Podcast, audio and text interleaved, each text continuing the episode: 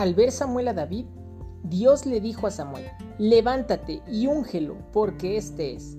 Y Samuel tomó el cuerno del aceite y lo ungió.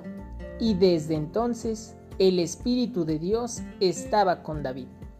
Tanto era así que con su arpa tocaba ante Saúl, porque tenía un espíritu malo que no lo dejaba estar tranquilo. Y cuando sonaba el hermoso sonido del arpa de David, Saúl sentía alivio, por lo que le pidió que se quedara con él, y le dio un puesto muy importante.